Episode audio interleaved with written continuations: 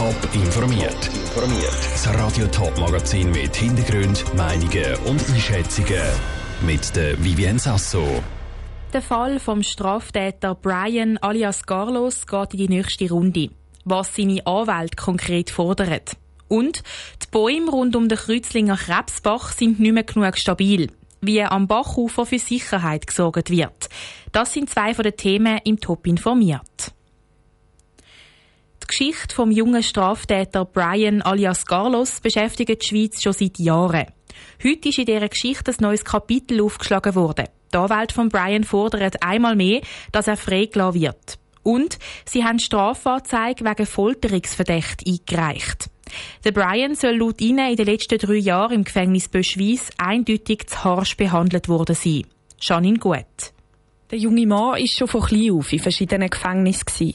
Die letzten drei Jahre waren aber besonders hart für den Brian, der im Gefängnis Böschweiss in Einzelhaft verwahrt worden ist.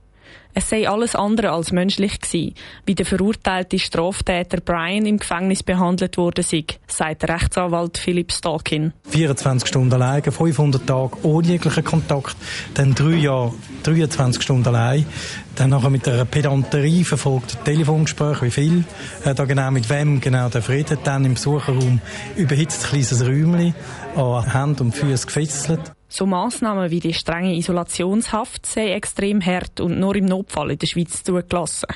Zum Beispiel, wenn vom Inhaftierten eine grosse Gefahr für Mithäftling besteht. Aber so lang und schlecht begründet, wie das beim Brian der Fall war, sei, sei das einfach nur Folter, sagt der Rechtsanwalt weiter. Bei Folter muss zwingend eine Untersuchung folgen, damit man eben verhindert, dass in Zukunft überhaupt wieder so etwas passieren kann. Unser Mandant ist furchtbar angetan worden. Man hat ihn verteufelt und man hat ihn gehetzt. Man hat ihn verraten und man hat ihn in Isolationshaft gesteckt. Das darf einfach nicht mehr passieren. Das ist das Ziel.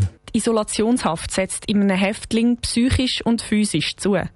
Darum sei es umso wichtiger, dass der Häftling unter ärztlicher Aufsicht regelmäßig untersucht wird. Doch das sei beim Brian zu wenig gemacht worden, sagt der Arzt Dr. André Seidenberg, der sich Patientenakten von Brian angeschaut hat. Durch Zellentüren durch untersuchen kann man einfach äh, nur gerade schauen und hören, oder? Und irgendwann muss man feststellen, kann ich noch zu dem stehen? Kann ich noch sagen, ja, ich bin für den als Arzt wirklich zuständig? Oder fängt man da an zu vertuschen? Und das ist ihm rigoros und systematisch gemacht worden, bis zum Lügen. Im Brian seine Anwälte wollen, dass so etwas nicht mehr passieren kann. Darum fordern sie jetzt, dass der Fall von unabhängigen Personen untersucht und aufgearbeitet wird. Der Beitrag von Janine Gut. Mehr Informationen rund um den Fall Brian gibt's auf toponline.ch. Zu Kreuzlingen sind diese Woche ganz spezielle Aufraumarbeiten geplant. Entlang vom Krebsbach müssen aus Sicherheitsgründen Haufen Bäume gefällt werden.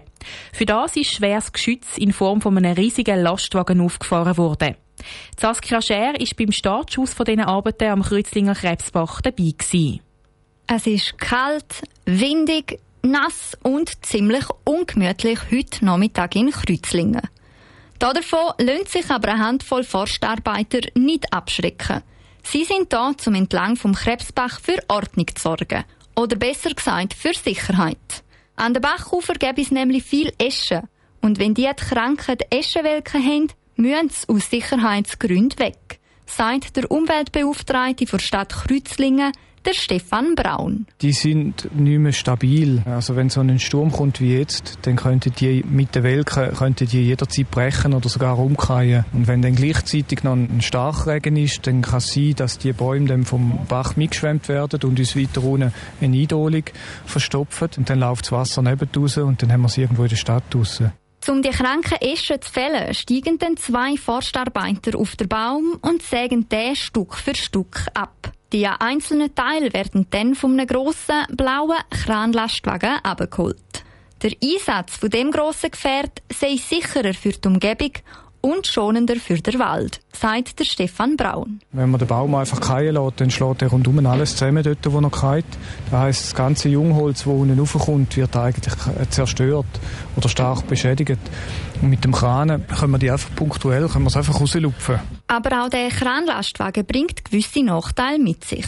Er ist zwar aufgestellt worden, aber er hat heute noch nicht wie geplant eingesetzt werden können. Erzählt der Stefan Braun. Der Sturm hat insofern einen Einfluss gehabt, dass wir jetzt mit dem Kranen nicht anfangen, am Montagnachmittag. Wir warten jetzt noch zu bis morgen. Wir stellen das heute mal aufstellen. Aber wirklich Bäume rausnehmen, da warten wir, bis der Wind sich geleitet hat. Das Risiko wäre sonst zu gross. Trotz dieser kleinen, unerwarteten Umplanung sollten die Arbeiten aber pünktlich bis am Freitag fertig sein. Der Bericht von der Saskia Scher. Alles in allem werden bis Ende Woche 25 Bäume gefällt, weil ihnen die Eschenwelke schwer zugesetzt hat. Einmal mehr hat die Grossbank Credit Suisse mit happigen Vorwürfen zu kämpfen. Unter ihrer Kundschaft sollen jahrelang Leute sein, die auf Deutsch gesagt Dreck am Stecken haben. Das sorgt auch das Bundesbern für Gesprächsstoff. Die Cosette Espinosa mit den politischen Reaktionen zu den sogenannten Swiss Secrets. Nachdem das ein internationales Journalistennetzwerk die Swiss Secrets publik gemacht hat, wird einisch mehr auch im Bundeshaus hitzig über einen Schweizer Finanzplatz diskutiert.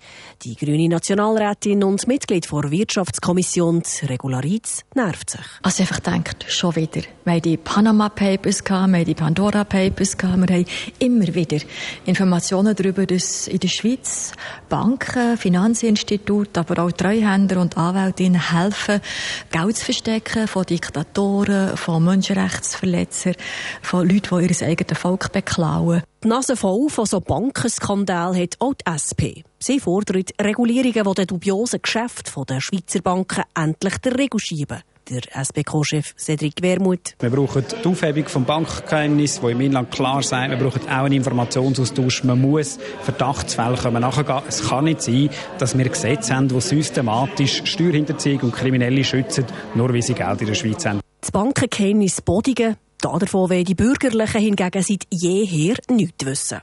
Der FDP-Nationalrat Olivier Feller betont. Ich glaube nicht, dass man einfach so plötzlich unmittelbar muss neue Gesetze erarbeiten aufgrund von einer Situation, die eine Bank betrifft. Man kann nicht davon ausgehen, dass die Situation bei CS die Situation widerspiegelt äh, in allen anderen äh, Banken. Also man muss ein bisschen ruhig bleiben. Trotzdem, auch die FINMA, die eidgenössische Finanzmarktaufsichtkommission, befasst sich mit den Swiss Secrets.